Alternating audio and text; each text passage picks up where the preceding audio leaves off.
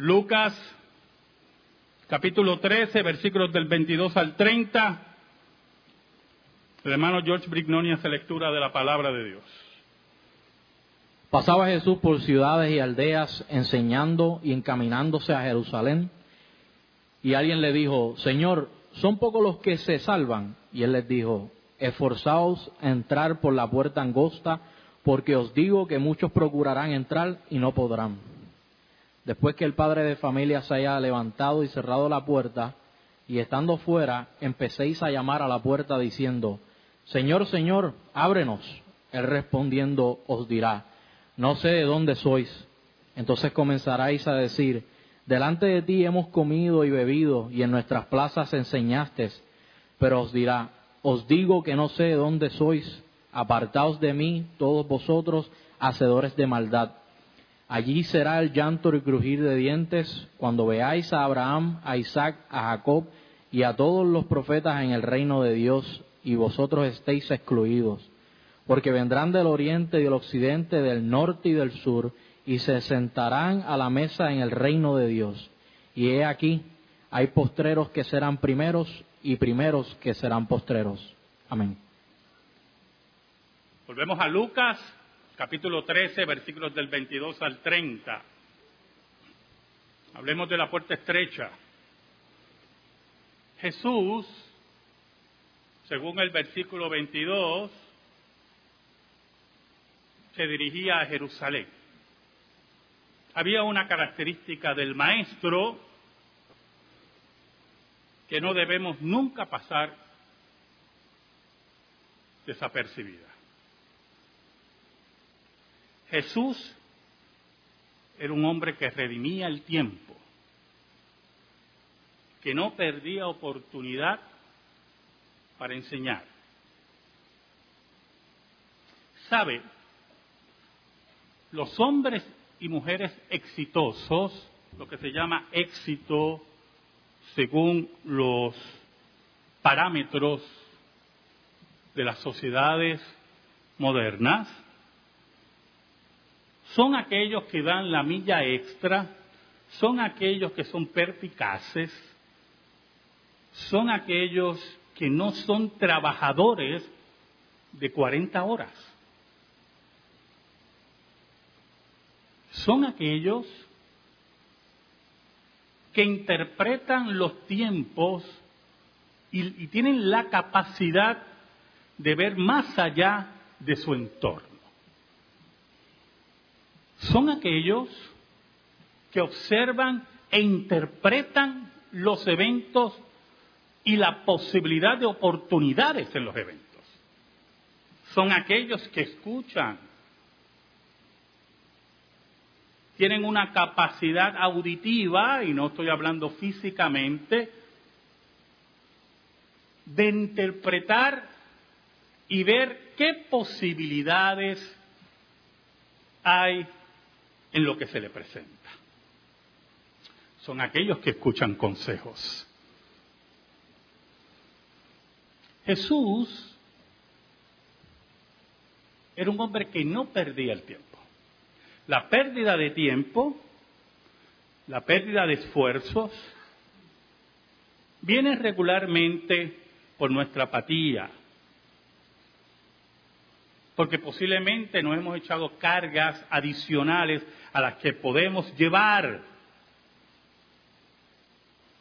Y en ese sentido, en Puerto Rico tenemos una frase muy popular, que a la larga si usted asa tres lechones, a la vez uno se le va a quemar. Jesús se dirigía a Jerusalén. Pudo haber tomado la decisión de dirigirse en forma incógnita para ahorrar energía, sabía lo que le esperaba en Jerusalén,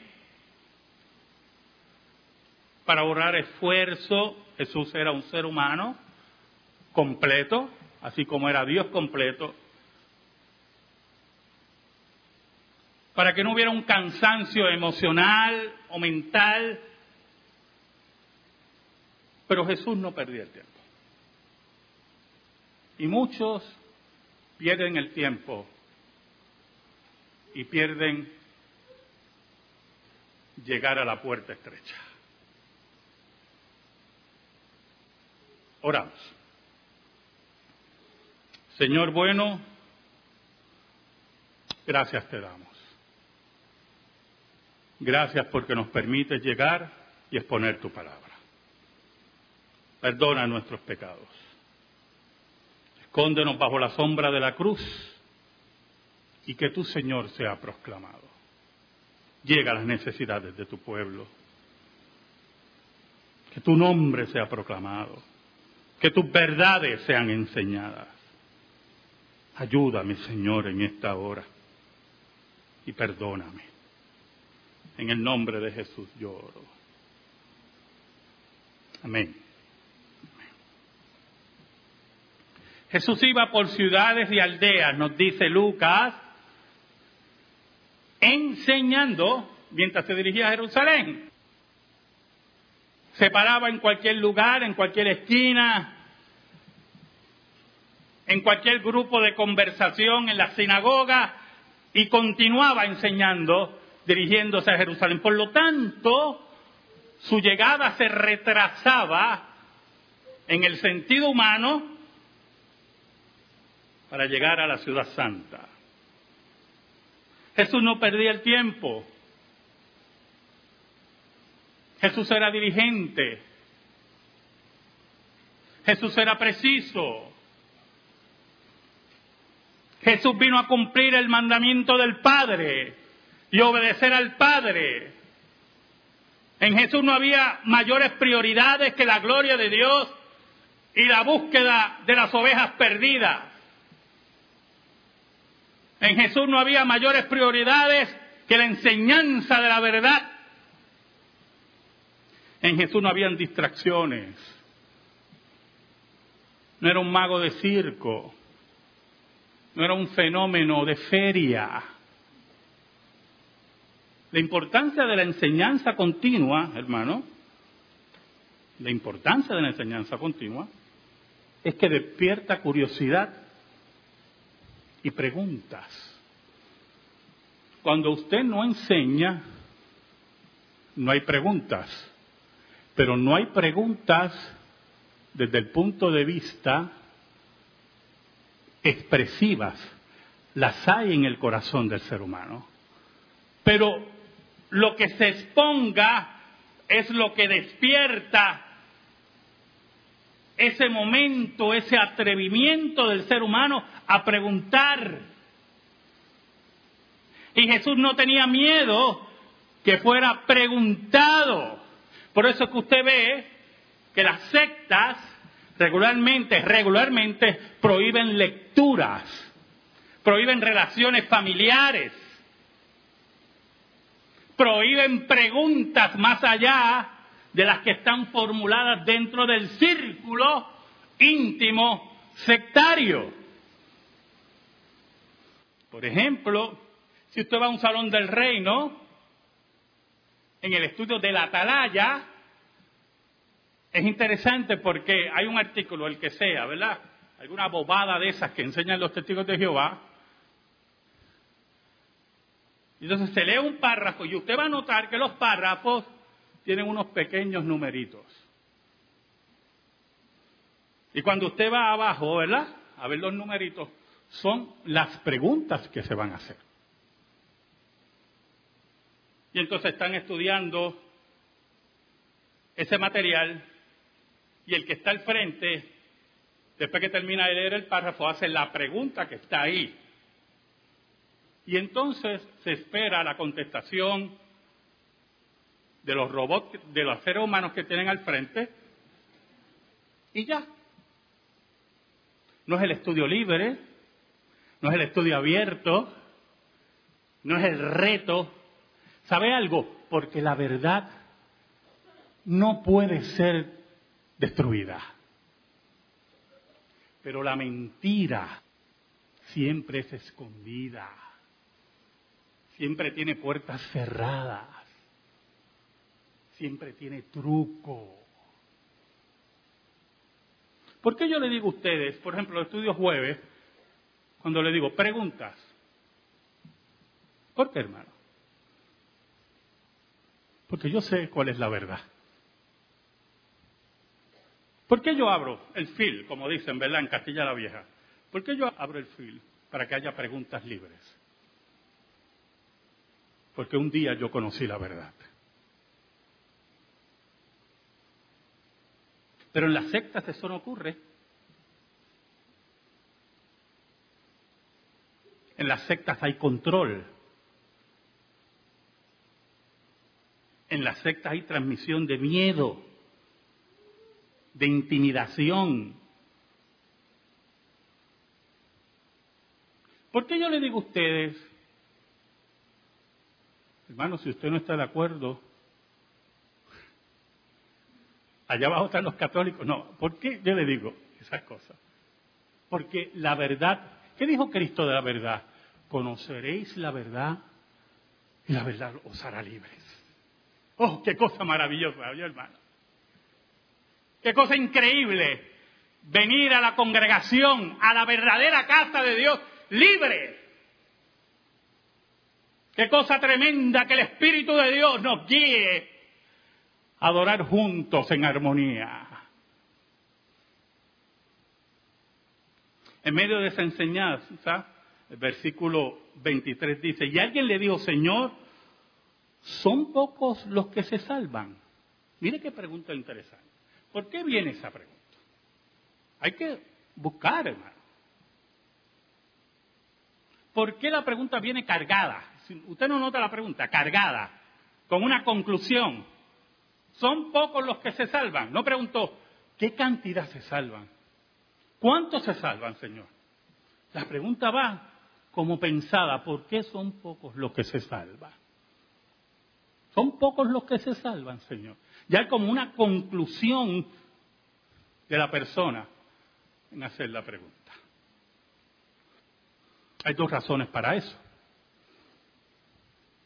Los fariseos, los maestros de la ley, los rabinos, muchos de ellos, la mayoría de ellos enseñaban que a la larga y a la postre todos los israelitas iban a ser salvos todos los judíos iban a ser salvos. Pero cuando ellos oían a Jesús, decían, parece que no todos vamos a ser salvos. Aquí como que algo no me está cuadrando. Y entonces llegaba a la vida de ellos el temor. Iría la condenación. Este rabí me enseña algo que no había oído. Y viene obligatoriamente la pregunta. Señor, son pocos los que se salvan. Y él les dijo, esforzaos a entrar por la puerta angosta, porque os digo que muchos procurarán entrar y no podrán. Versículo muy difícil, ¿oyó? Difícil no por el impacto, sino difícil por el contenido que puede ser malinterpretado, como si la salvación fuera un esfuerzo. Pero es algo más complicado. ¿Sabe? Muchos se sentaban a oír a Jesús. Muchos seguían a Jesús. Y muchos de ellos filosofaban con lo que Jesús decía. Muchos de ellos cavilaban las palabras de Jesús. Discutían, ¿será este uno de los profetas? Pero el compromiso es otra cosa. Algunos se alimentaban intelectualmente de las palabras de Jesús pero no había compromiso de ninguna clase. ¿Sabe? Yo he hablado con miles de personas sobre Jesús. Y me he encontrado con personas ya, a mi edad pues ya yo sé, era como antes, ¿verdad? que se sientan y ponen esa cara de intriga. Ah, qué interesante. Mm. No había visto eso. Oiga, usted puede tener razón, pastor. Oiga, y todas esas frases pueden construir un manual de 30 días, de esos que algunos de ustedes leen por la mañana, un pensamiento de eso de 30 días. Un versículo, hoy será un día maravilloso, dice el Salmo yo no sé qué, y usted lee y hay una oración al final. No hay ningún problema con eso, déjeme aclarar desde ahora. El único problema es cuando usted sustituye el compromiso con Dios, el esfuerzo del reino, el trabajo en el reino, el trabajo en la puerta estrecha por esa meditación diaria. Por eso Jesús le decía, esforzaos a entrar por la puerta angosta, porque os digo que muchos procurarán entrar y no podrán, porque muchos tomarán caminos, atajos, senderos, y no tomarán la puerta estrecha, el camino estrecho, que es el compromiso, el sacrificio por el reino de Dios. Es como la persona que asiste a la congregación y se limita al servicio y algunas veces llega tarde al servicio. No toma escuela dominical, no toma estudios bíblicos los jueves. Siempre me pregunto cómo viven, cómo bregan con eso en la vida diaria, cómo aprenden de la escritura su trabajo es mínimo. Su compromiso es efímero. Entonces mire cómo dice el versículo 25. Después que el padre de familia se haya levantado y cerrado la puerta, y estando fuera empecéis a llamar a la puerta diciendo, Señor, Señor, ábrenos. Él respondiendo os dirá, no sé de dónde sois. Mire qué interesante ese pasaje. El Padre es Jesús. Él es el que cierra la puerta. Y cuando se cierra la puerta y la gente abre los ojos, empiezan a tocar. Y a tocar. Y a reclamar. Ábrenos la puerta. Es la insistencia del esfuerzo mínimo pero ante la pérdida es la carrera al final que usted quiere llegar sin haber rendido los frutos en el camino. Ahora, la sentencia de Jesús es dura. No sé de dónde sois. Y ahí usted entonces levanta el reclamo. Porque la declaración de Jesús lo insulta a usted. Siente como que se le hubieran faltado de respeto. A mí, tú no me conoces a mí. Mire cómo dice el versículo 26. Entonces comenzaré a decir, delante de ti hemos comido y bebido y en nuestras plazas enseñaste. Aquí, delante de mí, aquí, aquí hemos comido y bebido. Nos enseñaste, ¿cómo que tú no me conoces a mí?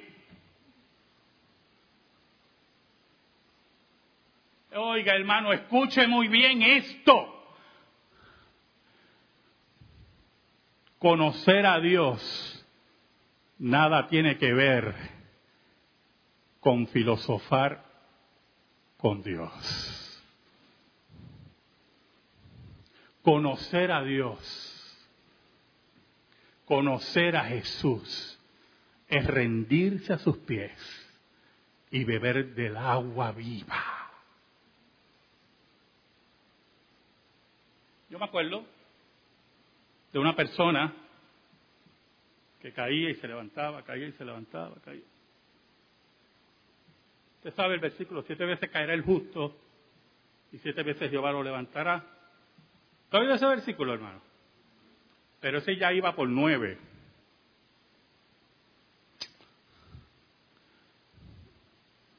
Y cada vez que me reunía con esa persona,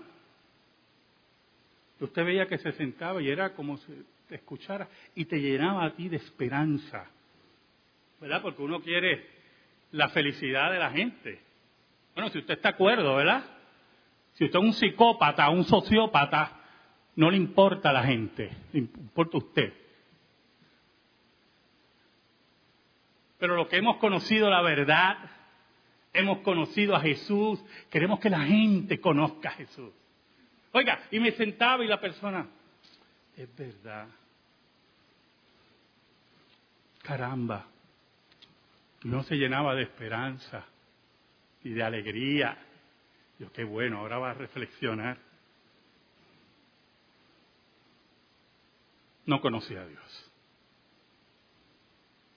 Por eso es que Jesús, mire el versículo 27, Jesús dice, pero dirá, os digo que no sé de dónde sois. Oiga, el carácter de Jesús, escuche bien, el carácter de Jesús estaba casado, casado con la gloria y la ley de Dios. El carácter de usted, el carácter mío, tiene que estar casado con la gloria y la ley de Dios. La amistad, escuche bien, la amistad que usted tenga y que yo tenga, en medio de ella tiene que reinar la gloria y la ley de Dios. Os digo que no sé dónde sois. Apartaos de mí todos vosotros, hacedores de maldad. No importa que te sentabas, no importa que oías, no importa que asentabas con la cabeza o parecía que reflexionabas. No importa que aparentemente por un tiempo parecía que el cambio había llegado. No habías esforzado ni habías trabajado por entrar en la puerta estrecha. Porque cuando viste qué estrecha era, buscaste el atajo, buscaste el sendero desviado, buscaste lo cómodo para tu vida. Añade el maestro, Allí será el llanto y el crujir de diente cuando veáis a Abraham, a Isaac, a Jacob y a todos los profetas en el reino de Dios y vosotros estéis excluidos. Entonces, para el judío que oía a Jesús, la contestación a su pregunta, la pregunta de ese judío, hermano, fue terrible. Va a llegar un día, vamos a parafrasear a Jesús, va a llegar un día que vas a estar llorando de desesperación. Por cierto, en el original es agonía, ¿oyó? Es interesante porque en el versículo 24, esforzados a entrar por la puerta angosta también tiene que ver con agonía, con esfuerzo, con dar la milla extra. Oiga, y dice, Va a llegar ese día, como dicen aquí los puertorriqueños, me imagino a Jesús. Imagínense a Jesús como puertorriqueño. Mira, mi hijo, va a llegar ese día. ¿Qué vas a llorar? ¿Vas a estar desesperado? ¿Vas a estar en agonía? Tus dientes van a crujir de rabia y de coraje porque tendrás la certeza que el reino de Dios se ha consumado, que ahí estarán presentes los héroes de la fe, y tú vas a estar fuera. Y entonces Jesús le añade algo interesante al discurso. Y si lo entendemos bien, el, el estocado final o estocazo final del discurso. pocas palabras, Jesús le está diciendo, no me vengas porque es judío, No me vengas que eres descendiente de Abraham. No me digas que te enseñaron en la sinagoga que todo Israel va a ser salvo. Porque yo quiero que tú entiendas que vendrán del oriente y del occidente, del norte y del sur, y se sentarán a la mesa en el reino. Vendrán gentiles, vendrán de todas las razas, de todas las naciones, esos que se esfuerzan por entrar en la puerta estrecha, en el camino estrecho, esos que no dependen de descendencia humana ni de sangre, esos que han mirado al Maestro con la resolución del Espíritu de Dios de servirle hasta los últimos de sus esfuerzos. Esos vendrán de todo lugar. Y tú que te creías primero, ¿sabe? A los que tienen hijos aquí, escúchame lo siguiente. Cuando traemos a nuestros hijos al bautismo, y ellos reciben la señal del pacto, como hijos del pacto, como eran los hijos de Israel y recibían la señal de la circuncisión como señal del pacto, comienza una relación legal con Dios. Esa es la relación legal del pacto. Sus hijos empiezan a recibir los beneficios del pacto, como lo recibían los judíos. Se sentaban alrededor de Jesús, se sentaban en la sinagoga y recibían los beneficios del pacto se establece una relación legal con el pacto. Pero la relación espiritual con el pacto la establece Dios. Y nuestra responsabilidad como padres es traer a nuestros hijos no solamente a las aguas bautimales, sino procurar que lleguen a la mesa como creyentes procurar que estudien la escritura, que vengan a la escuela dominical, que vengan a estudiar la escritura, que usted en su hogar le enseñe el catecismo, que ellos aprendan de Dios.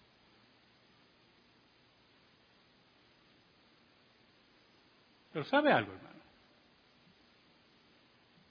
No te olvides lo que dijo Jesús. Versículo 30. Y aquí hay postreros que serán primeros y primeros que serán postreros. Dios es el que establece la relación espiritual de tus hijos. Dios es el que llega a la vida de tus hijos. Y solamente por la palabra de Dios, tus hijos, por el poder del Espíritu Santo, serán convertidos.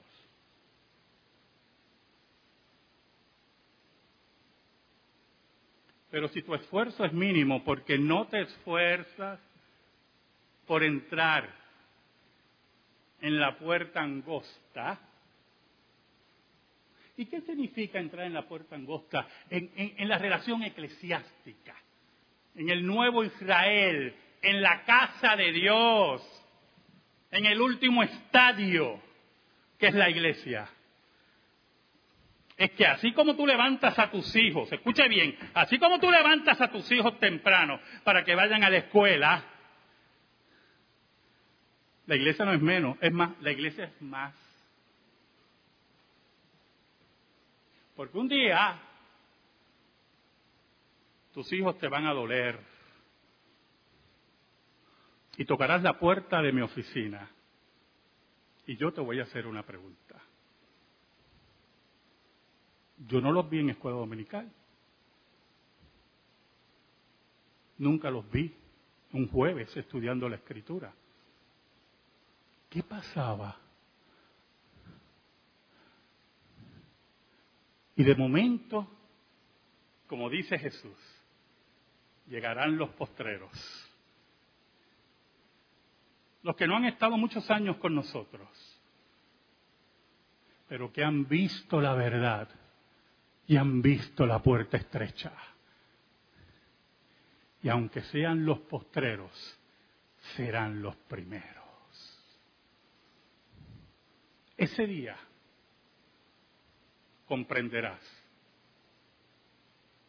lo que es el camino estrecho. Y posiblemente lo comprendas con dolor.